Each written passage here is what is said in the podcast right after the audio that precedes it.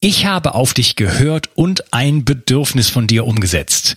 Du hast verstanden, wie wichtig Wildkräuter für dich sein können, aber du hast mir auch geschrieben, dass du dich mit Wildkräutern nicht auskennst und dass es in der Stadt auch fast unmöglich ist, diese zu sammeln. Daher habe ich eine Wildkräutermischung zusammengestellt, die in Deutschland völlig einzigartig ist und mein ganzer Stolz. Du bekommst 15 heimische Wildkräuter in allerbester Rohkostqualität. Darunter Beifuß, Wegwarte, Gundermann, Bärlauch, Klassiker wie Löwenzahn, Brennnessel, Mariendistel und viele mehr. Mit dieser Mischung unterstützt du deine Gesundheit mit einer Vielzahl an sekundären Pflanzenstoffen und Bitterstoffen. Leider darf ich dir nicht verraten, wobei dir diese tolle Mischung helfen kann. Das darf in Deutschland nur die Pharmaindustrie. Außerdem habe ich darauf geachtet, dass das Ganze auch noch richtig gut schmeckt. Du kannst damit zum Beispiel deinen Smoothie veredeln oder einen Teelöffel davon in dein Gemüse rühren. Auch für einen grünen Saft, wie ich ihn in meinem Buch Richtig Entgiften 2.0 beschreibe, ist er ideal. Die Mischung heißt Wildkräuter pur und du bekommst mit dem Gutscheincode BIO360 einen Rabatt auf deine erste Bestellung. Decke dich also am besten gleich mit einem guten Vorrat ein. Du wirst es nicht bereuen. Den Link findest du gleich unten in der Beschreibung. Bio 360. Zurück ins Leben. Komm mit mir auf eine Reise.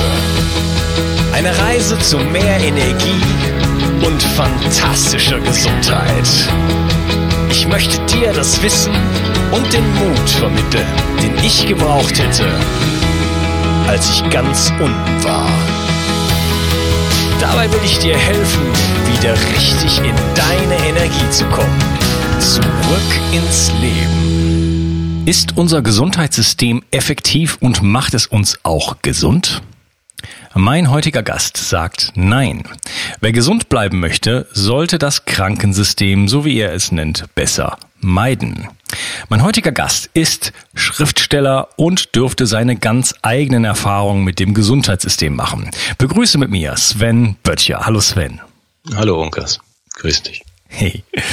Ja, ich freue mich, dass du heute hier bist und überhaupt wir uns kennengelernt haben. Und ich habe schon jetzt auch einige deiner Bücher äh, lesen dürfen und äh, freue mich auf dieses Gespräch. Das wird ein bisschen ungewöhnlicheres Gespräch. Wir unterhalten uns einerseits ja über das Gesundheitssystem, ähm, wie es aufgebaut ist und ähm, wie man es vielleicht verbessern könnte und auch so deine eigene Geschichte und wie du so deine Erfahrungen damit äh, machen dürftest.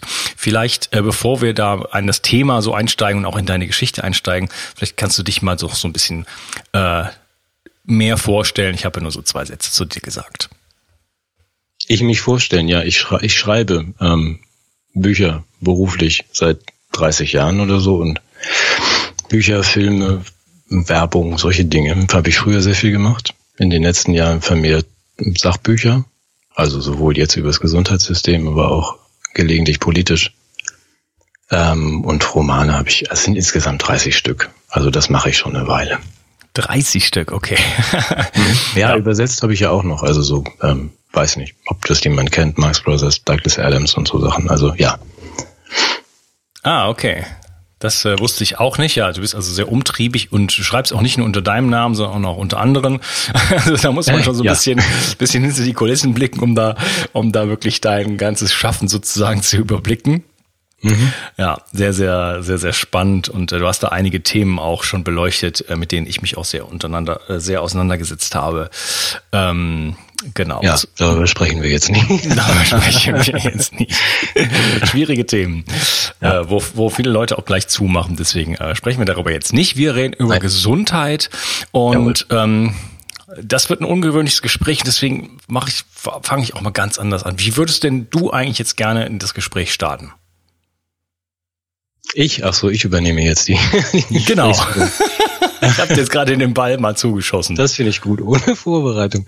Ähm, wie würde ich denn gerne anfangen? Ähm, ich glaube, mit dem, was mir normalerweise fehlt, also was wir vielleicht heute ansprechen oder nur ganz kurz ansprechen, weil du vom Gesundheitssystem sprichst und ich ja von einem Krankensystem, weil ich bei, auch bei vielen, die jetzt mein neues Buch lesen, also Rette sich wer kann, dass die merken, bei der sehr, sehr kurzen Darlegung, die ich da habe, dass das Gesundheitssystem eben keins ist.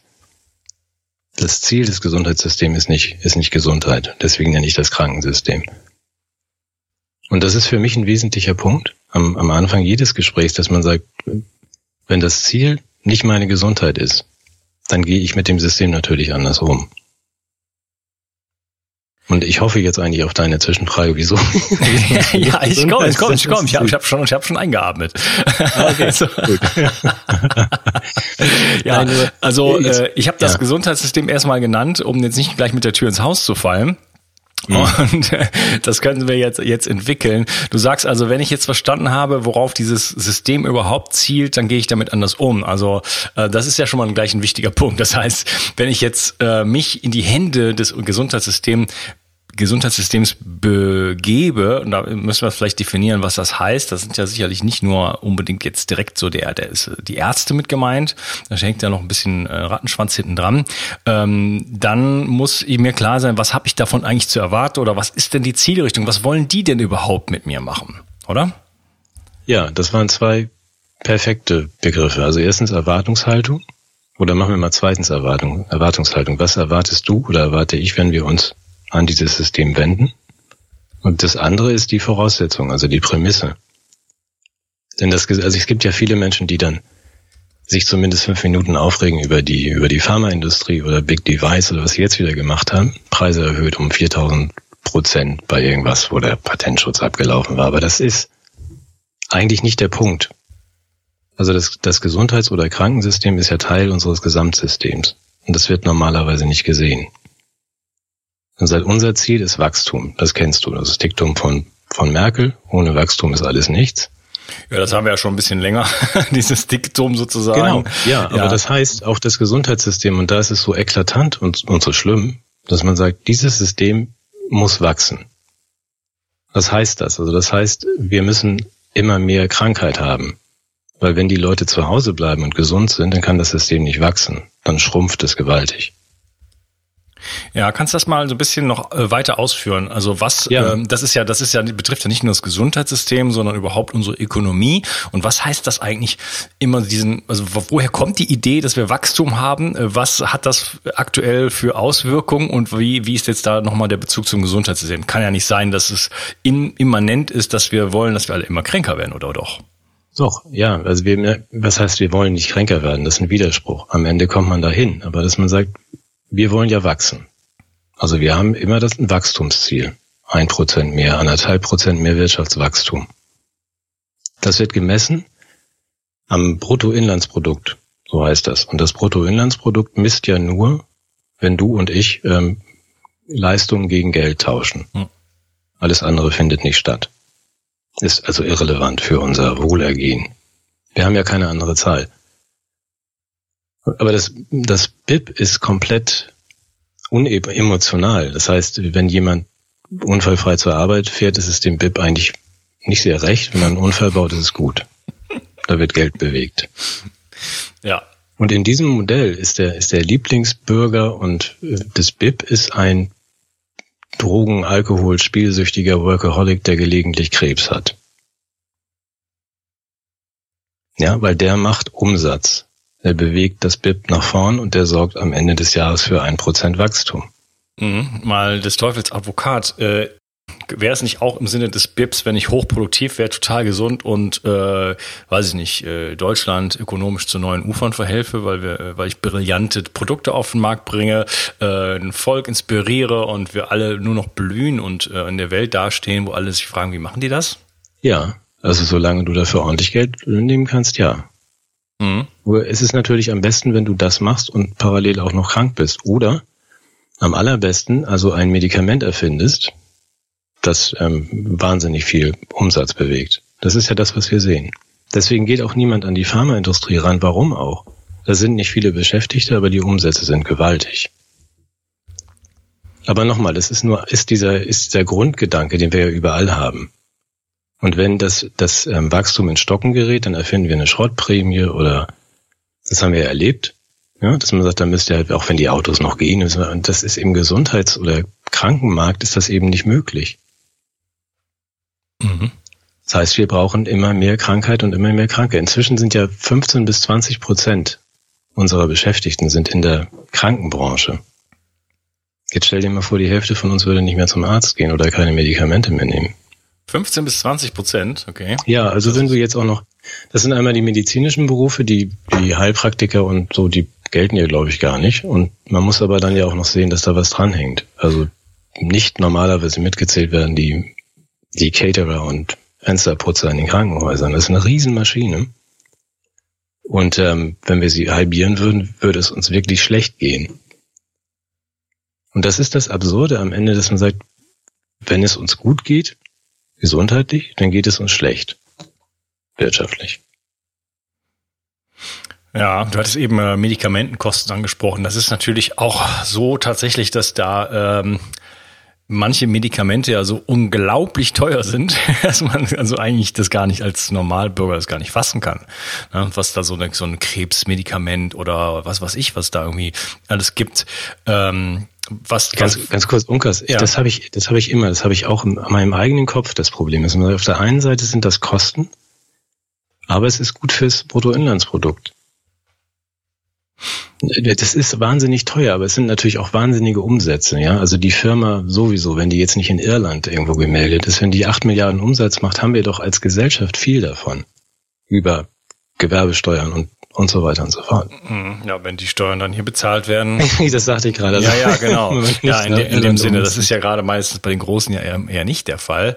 Äh, Bayer weiß ich jetzt nicht. Ich bin jetzt gerade, ich bin jetzt gerade in Wuppertal. Besuch und nachdem ich vor drei Tagen ein Interview mit, ähm, mit Stephanie Seneff vom MIT Massachusetts über Glyphosat äh, gehalten habe, was ja jetzt sozusagen bei Bayer liegt, äh, bin ich so mit der mit der mit der Schwebebahn quasi dran vorbeigefahren an den ganzen an den ganzen Fabrikanlagen und habe mich auch so gefragt, die ich früher immer kannte und früher hat es immer auch gestunken hier in der Stadt und sowieso und habe mich so gefragt, ja, wird da jetzt Glyphosat produziert und äh, was was was haben was hat jetzt auch so die Stadt davon? Also außer Negativen gibt es auch was Positives mhm. ein Effekt davon. Natürlich waren es damals viele ähm, Jobs, die es gab. Ist das immer heute noch immer noch so? Also spielt das eine, eine auch ökonomisch sozusagen, also oder ähm, spielt das auch eine Rolle für das Wohlbefinden der Bevölkerung, dass wir diese Industrie haben? Äh, also wir haben 105 bis 120.000 Beschäftigte, glaube ich, in der Pharmaindustrie und davon sind 80 Prozent im Marketing. Das ist eigentlich ein höchst vernachlässigenswerter Faktor, aber die Umsätze, die gemacht werden, sind gewaltig. Und ja. das ist ja auch so ein Denkfehler, aus dem wir alle nicht so rauskommen. Man sagt, das ist alles so teuer. Also auf der anderen Seite ist es eben Umsatz und es geht gar nicht so sehr um Profit. Für, für dieses, unser Bruttoinlandsprodukt und das Wachstum ist der Umsatz und die Umsatzsteigerung entscheidend. Ja, und diese Umsätze von diesen, von diesen, weiß ich nicht, 50.000 Euro pro Gabe oder pro Monat oder was Medikamenten, die es da teilweise gibt, ähm, die kommen ja jetzt, die fließen jetzt nicht in die Tasche vom, vom Caterer oder vom Krankenpfleger. Ne? Das kann man jetzt nicht, unbedingt, Gott nicht, nee. nicht unbedingt behaupten, sondern ganz im Gegenteil. Ich bin ehrlich gesagt, ich bin ja nicht so oft in Deutschland, ich bin immer schockiert, wenn ich hier so durch die Fußgängerzonen oder so laufe, wie viel Armut es eigentlich gibt in Deutschland. Also in einem der reichsten Länder der Welt, ähm, wie viel mhm. Arm, Armut und auch Bildungsarmut es gibt äh, wenn man einfach mal so an der Kasse steht im, im, im weiß ich nicht, in irgend, irgendwo, äh, was man so mitbekommt, so von wie, wie so Gesellschaft sich prägt, wie sie so strukturiert ist und so weiter. Ne? Ich krieg, lebe so in meiner, in meiner kleinen eigenen Welt, irgendwo in Südfrankreich, krieg davon eigentlich ziemlich wenig mit. Und äh, so diese Gesellschaftsrealitäten, ähm, die sind schon ähm, spannend, sage ich jetzt mal. Und ähm, das in der in einer der führenden Industrienationen sozusagen, wo wir so stolz sind auf unsere Bildung und irgendwann auch mal das Volk der der Dichter und Denker waren, ähm, wenn ich so in der Fußgängerzone stehe und mir einfach mal so 360 Grad Schwenk mache, dann denke ich so, ja, wo denn? Ja, also das war irgendwann mal und das heißt, dieses Geld fließt jetzt nicht wirklich in in den Wohlstand und in die Bildung von von den Menschen auf der Straße, sondern du hast gesagt 80 Prozent Marketing beziehungsweise halt äh, in die in die Taschen von den Leuten, die, die halt äh, das Geld leihen für solche Firmen, oder? Ja, ich muss mal ganz kurz, weil ich, also auch wenn das jetzt nach Klugscheißer klingt, ich habe es neulich selber erst gelesen. Das Land der Dichter und Denker, das ist eine, äh, hat eine Französin gesagt, Madame de Stael, zum ja. ersten Mal. und es war als Beschimpfung gemeint. Also, ja, sie, weil sie wusste ja, die wirklichen Philosophen und auch die äh, Unternehmer und so weiter und Entdecker, das sind ja alles Franzosen und Engländer und den Deutschen blieb dann nur ihre verächtliche Bemerkung, dass die sitzen einfach nur rum, denken und lesen. das ist ein Land der Dichter und Denker. Also man muss das Naja gut, aber trotzdem, wir haben ja schon ein paar von den Jungs gehabt, so ist es ja nicht. Also in, ja, in allen recht. Also, Bereichen, also, egal ja. ob jetzt Mathematik, Physik, äh, Künstler, Komponisten, äh, Schriftsteller, po Poeten äh, und auch große Visionäre, wie weiß ich nicht, äh, Goethe und Steiner und so weiter. Also da Ohne ist jetzt Frage. schon so, dass wir da schon eine, eine relative Dichte mal hatten. Ja. ja. Und ich weiß nicht, wie es, du hast da sicherlich mehr Kontakt, wie es heute so aussieht. Du, du, du bewegst dich ja sicherlich auch wieder in ganz anderen Kreisen natürlich als ich zum Beispiel. Und hast dann wahrscheinlich viel mehr Kontakt mit den noch aktuell existierenden Dichtern und Denkern der, der, der, der heutigen Zeit, oder? Nee, wirklich ehrlich gesagt nicht, weil ich, ähm, das führt jetzt sehr weit, aber ich bin, bin sehr frei in meinem Denken und auch in meinem Agieren. Das heißt, ich bin auch nicht in den in den intellektuellen ähm, Seilschaften und Kegelclubs so unterwegs. Also ich habe, äh, nein, es ist einfach so, du musst dich dann eben auch, man ist für in allen Kreisen, also man muss dann auch zugegen sein und besprechen, wer jetzt was bespricht. Das ist alles nicht meins, weil ähm, ich habe meine, ich schreibe Drehbücher, das ist eine völlig andere Branche. Ich habe viel Fernsehen gemacht, ist auch eine völlig andere Branche und bewege mich jetzt wieder, was ich auch immer parallel getan habe, in, in intellektuellen Fragen, aber nicht in diesen intellektuellen Kreisen. Ist auch nicht meins. Also ich vermisse da auch sehr viel. Mir fehlt bis auf ein paar Namen. Also da jedenfalls sehe ich nicht viel von dem, was wir besprechen müssten. Mhm, okay, weiß ich Bescheid. Na, ich dachte, das äh, entwickelt sich so. Also da, seitdem ich im Bereich Gesundheit unterwegs bin, unterhalte ich mich natürlich mehr über A, Gesundheit, B, mehr mit gesundheitsbewussten äh, Menschen. Das ist ja, das mache ich auch. Also nicht falsch verstehen. In, in, dem Bereich Gesundheit oder bin ich natürlich selbst durch meine Krankheit und ähm, die Beschäftigung damit sehr unterwegs und halte mich da auch viel. Das halte ich aber auch für zielführend, während ich die in der intellektuellen Debatte einfach alles vermisse, was wir brauchen. Also was du mhm. gerade angesprochen hast. Ne? Armut und Verteilung und diese ganzen, das kommt ja eigentlich nicht vor. Was wir jetzt in den letzten Minuten gemacht haben, kommt auch in der intellektuellen Debatte nicht vor. Wir sollten vielleicht über was anderes reden. nein, nein. äh, ja, aber wir können tatsächlich mal kurz äh, wenigstens oder ja, lass uns noch mal umschwenken so ein bisschen ähm, auf deine eigene Geschichte. Du hattest es nämlich gerade schon mal so ein bisschen angesprochen. Du hast selber bis äh, mit, mit Krankheit und Gesundheit sozusagen, Gesundheitssystem in Kontakt gekommen. Vielleicht willst du uns die Story mal so ein bisschen ausbreiten, um auch so einfach, ja, das so als, ähm, als Schnur sozusagen, Richt, nicht Richtschnur, wie sagt man, so als, als Faden, roten Faden sozusagen dann noch zusätzlich zu haben. Ja, also äh, für die, die es nicht wissen. Also ich habe ich habe eine Krankheit oder eine Diagnose, die heißt ähm, MS, Multiple Sklerose. Das habe ich 2005, ist das diagnostiziert worden. Ähm, und habe mich am Anfang im Krankensystem bewegt, also habe das gemacht, was die Ärzte so meinten und habe das dann aber, nachdem ich nach drei Jahren wirklich fast tot war, habe ich es dann gelassen und bin umgestiegen auf meine eigenen Ideen. Und das zumindest insoweit erfolgreich, dass ich ja noch hier bin und mich mit dir unterhalten kann. Also das sah damals nicht so aus. Und, und das, dieser Anfang ist eigentlich egal, wie die Krankheit heißt. Ich glaube, das kennen viele und das kenne ich aus den Reaktionen von vielen, dass man sagt, in dem Moment, wo man anfängt, die Verantwortung selbst zu übernehmen und sich zu fragen, was sind denn die Ursachen und was kann ich tun, ähm, ergeben sich völlig neue Wege. Hm. Das habe ich gemacht, mehr nicht.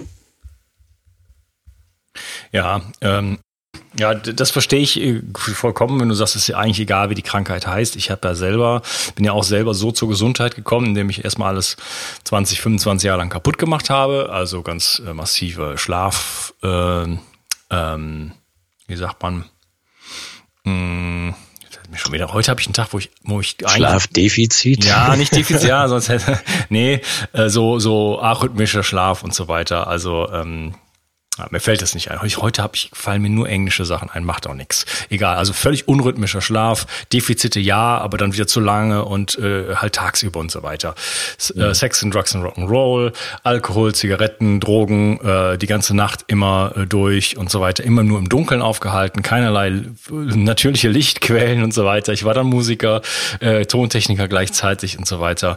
Ähm, ja, so. Hat also, wenigstens Spaß gemacht. Ja, natürlich hat das, hat da vieles Spaß gemacht gemacht. Ja? Ja. Also in der, in der, im Rückblick kann, kann ich natürlich sagen, gut, aber ich habe auch ganz viele schöne Momente nicht gehabt, weil ich einen Kater hatte oder weil ich geschlafen habe dann morgens oder so. Ne? Ich hätte, also das wäre nicht so nötig gewesen. Ja, ich hatte mhm. Spaß, aber ich hätte auch anderen Spaß haben können, vielleicht sogar mehr. Das nützt jetzt nichts. Ne? Aber ich bin ähm, so dann durch, ich meine, das selbst, also selbst das hat mein Körper ja super lange mitgemacht und es, er hätte es auch noch weiter mitgemacht, wenn dann nicht bei mir äh, der, der Hammer sozusagen runtergekommen wäre und dann äh, ich so eine Reihe von Schicksalsschlägen erlebt hätte, Trennung, Unfall, Operation und mhm. dann war äh, Ende im Gelände sozusagen und dann kam die chronische Müdigkeit und die hat dann vier bis sechs Jahre gedauert, also vier Jahre würde ich sagen, so richtig übelst intensiv und dann die letzten zwei Jahre Jahre dann, ja, jeder zweite Nachmittag war dann dahin, so ungefähr. Ja. Und ja, das war einfach erstmal, ich habe eben mich noch darüber unterhalten, äh, ein Versagen der mitochondrialen Aktivität und vielen, vielen anderen Geschichten, ähm, die dann unter der Haube so ablaufen. Bei mir mhm. war es die chronische Müdigkeit. Äh, da kann natürlich alles mögliche andere bei, äh, bei rauskommen und bei dir war es dann halt so äh, die MS. Vielleicht kannst du ja noch so ein bisschen äh, weiter darauf eingehen, wie jetzt du hast jetzt so ganz kurz gesagt, du bist dann irgendwie, äh, hast erstmal alles das gemacht, was die Ärzte dir gesagt haben und dann hast du dein, eigene, dein eigenes Süppchen äh, gebraut sozusagen. Wie kannst du das noch ein bisschen weiter ausführen? Naja, was du gerade sagst, also um da mal anzuknüpfen, das ist die ähm, MS oder chronische Fatigue oder was auch immer dabei am Ende rauskommt. Der Körper versucht ja eine ganze Weile dein oder mein Fehlverhalten, ich sehe das so, also auch bei mir, ähm, zu korrigieren oder durch die Systeme zu schieben. Also dass man sagt, wenn ich das jetzt da nicht adressieren kann, wenn der Unkas nur so einen Scheiß macht, dann muss ich halt, ich muss mich arrangieren als Körper. Und das geht bis zum bestimmten Punkt gut meine ich. Also dann, und dann eskaliert es, dann eskaliert es und irgendwo muss der Körper dann einen Weg finden oder irgendwas opfern. So betrachte ich Krankheit. Und auch bei mir, also so dass man sagt, am Ende muss er dann einfach reagieren und dabei kommt dann die Diagnose MS raus, raus was immer das ist. Also bei MS weiß man es ja wirklich nicht. Man kennt keine Ursache. Und das war für mich von Anfang an so, dass ich sage, das gibt's nicht. Es gibt nichts Ursachenloses. Ich kann natürlich, es kann sein, dass man mal die Ursache nicht findet, aber in der Schulmedizin ist es so, dass man sie ja nicht mal sucht.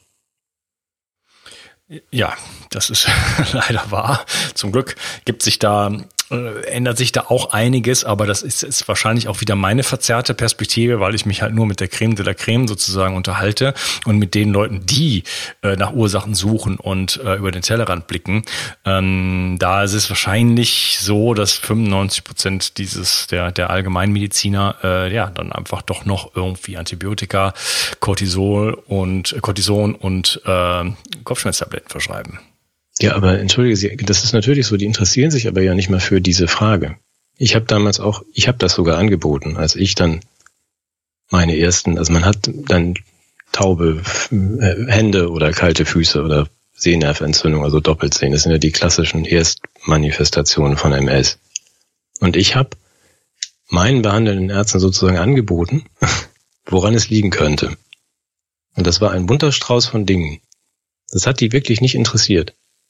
Es ist so, ich habe damals ein Haus renoviert, ja, so ein altes Holzständerwerkhaus eigenhändig auseinandergekloppt. Ich habe eindeutig genau wie du zu viel getrunken. Ich hatte auch noch Salmonellen, kurz, einen befreundeten Handwerker mit Windpocken und äh, nebenher noch ganz viel Stress und Kummer. So, also das ist eigentlich ein Angebot, das man Biomediziner machen sollte. Der würde dann garantiert nicht sagen, das ist MS und auch nicht garantiert nicht sagen, wir geben mal drei Tage intravenös jeweils ein Liter Cortisonbrühe. Das hat keinen interessiert. Mhm. Das heißt, es gibt, gibt dann MRT, da sind irgendwelche Herde, die was anreichern. Früher brauchte man noch zwei Schübe, also zwei Entzündungsschübe innerhalb eines halben Jahres. Inzwischen reicht einer. Mhm. Hast du MRT bekommen dann? MRT, ja, so mhm. rein ins Rohr und mehrfach auch mal anderthalb Stunden rein mit Rückenschalen und so. Das ist am schön. mit mit, ja, Gadolin, mit Gadolinium und so. Na, ich weiß ich bis heute nicht. Kann gut sein. Das ist aber, weil ich gerade heute mit jemandem telefonierte, sagte, soll ich soll ich Kontrastmittel machen? Dann habe ich auch gesagt, ja, aber nicht Gadolinium. Wenn die was anderes haben. Mhm. Der rief mich dann danach an, das war jetzt eine Stunde her, und sagte, ja, ähm, ach, fanden die nicht gut. Also sie hatten nichts anderes. Sie haben nur Gadolinum und du weißt genau wie ich, dass das nun wirklich rum ist und auch Radiologen bekannt sein sollte. Ja. Dass man eine Alternative zu Gadolinum haben sollte. Ja, ja, also das ist ein Riesenproblem. Ich kriege ständig E-Mails von Leuten, die sagen, wir sind total verzweifelt, niemand kann uns helfen. Äh, meine Tochter, ich gestern noch kam meine, meine Tochter kotzt 20 Mal am Tag und so weiter. Solche Stories kriege ich hier zu hören. Ja. Ich denke, ja, boah, wenn die Leute zu mir kommen, weißt du, und, und äh, die sind richtig verzweifelt. Also ähm, ich habe gestern, vorgestern, glaube ich, ähm, noch ein Interview gemacht mit jemandem und da haben wir das ein bisschen angesprochen. Ähm, ja, werde ich schauen, dass ich mich noch ein bisschen drum kümmere, aber so richtig mega viel kann man dann auch nicht machen. Man ist, kann letzten Endes Chelartherapie machen und äh, auch hoffen, dass die Sachen einfach mit rauskommen sozusagen. Ähm, ja, ich freue mich auf jeden Fall, dass das jetzt deine Situation erstmal nicht verschlechtert hat, oder?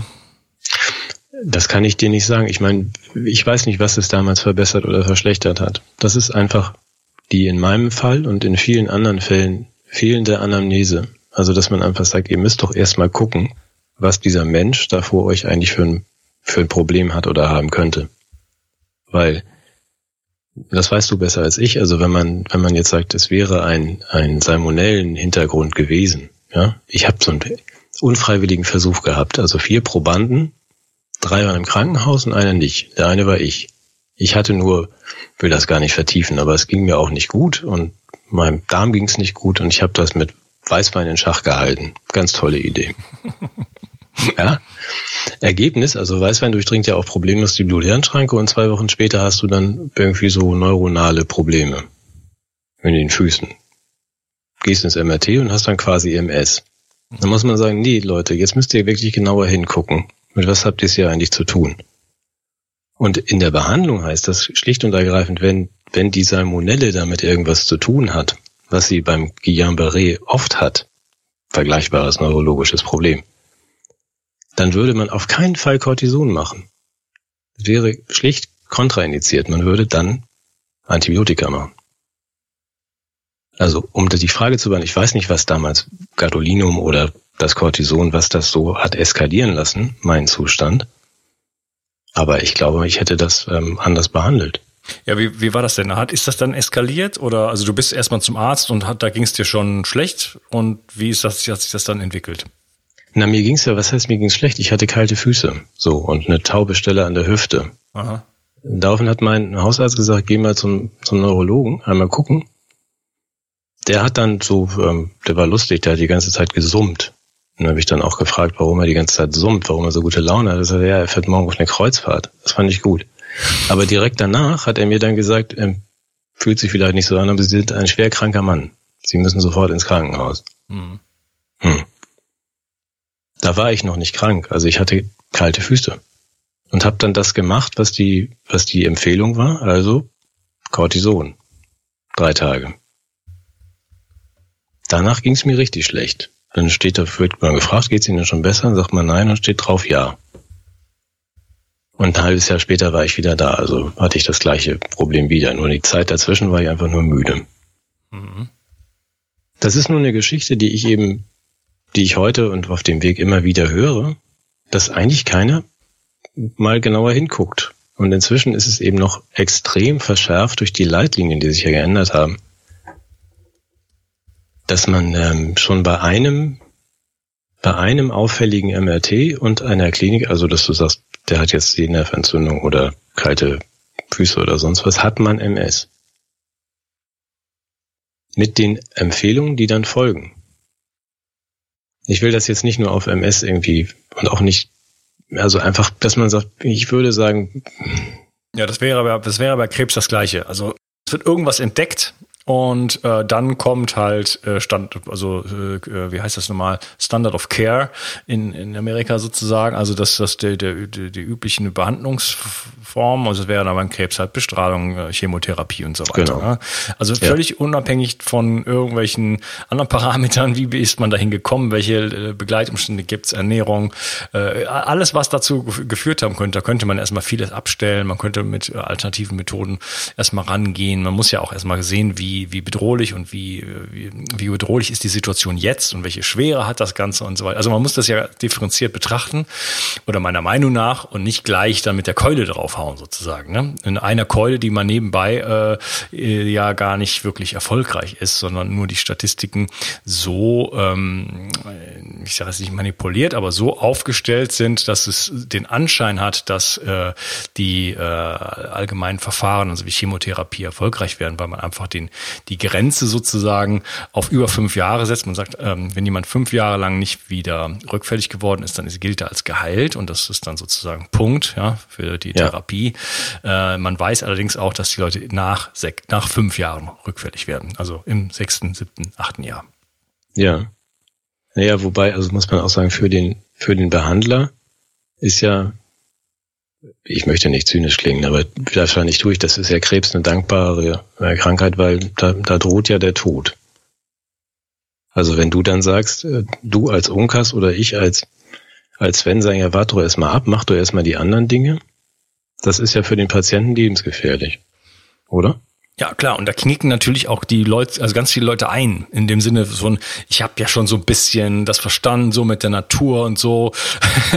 Äh, ich würde ja, ich nehme ja hier auch meinen Sohn so Öl oder ja, bin ja, auf so, auf so einem ganz leichten Trip von, ähm, ich versuche ein bisschen was Natürlicheres zu machen und gehe ich zum Arzt und dann werde ich da sozusagen mit, mit, mit, mit Tod und mit, mit so einem ablaufenden, mit so einer rückwärts laufenden Uhr sozusagen plötzlich konfrontiert. Und äh, da klinken sicherlich viele Leute ein und sagen, ja, okay, jetzt gebe ich mich in die Hände von dem, von dem Meister sozusagen und der soll mich jetzt retten, ne?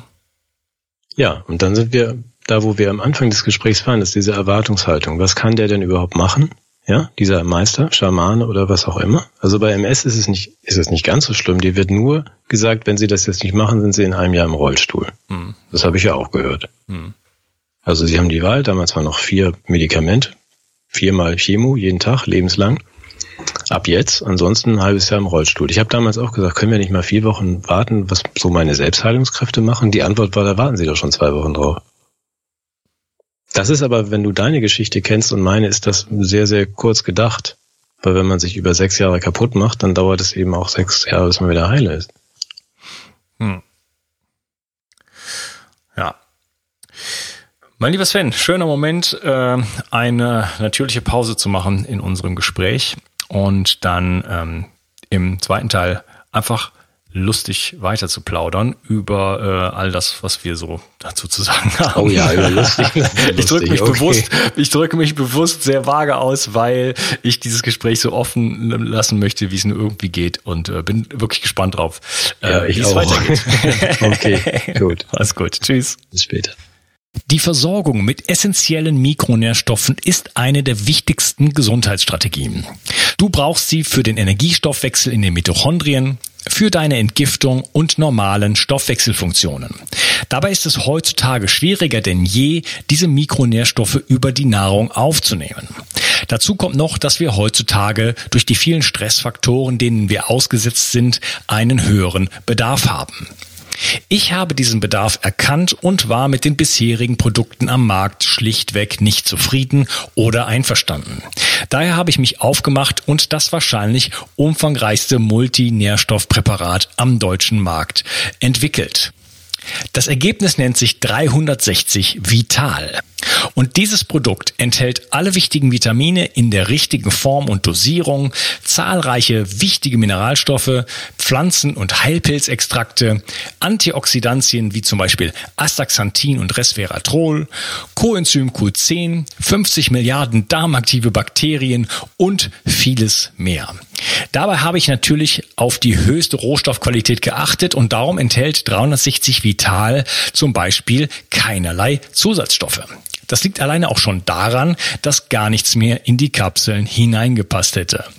Mit 360 Vital bekommst du also eine Grundversorgung für deine Mitochondrien und aktivierst deine körpereigenen Entgiftungsfunktionen und deinen Stoffwechsel. Daher ist 360 Vital auch ein Grundelement in meinem Entgiftungsprotokoll richtig entgiften. Mit 360 Vital ersetzt du praktisch alle Nahrungsergänzungsmittel in deinem Schrank und bekommst alles in höchster Qualität und erleichterst damit dein Leben. Bio 360. Zurück ins Leben. Komm mit mir auf eine Reise. Eine Reise zu mehr Energie und fantastischer Gesundheit. Ich möchte dir das Wissen und den Mut vermitteln, den ich gebraucht hätte, als ich ganz unten war.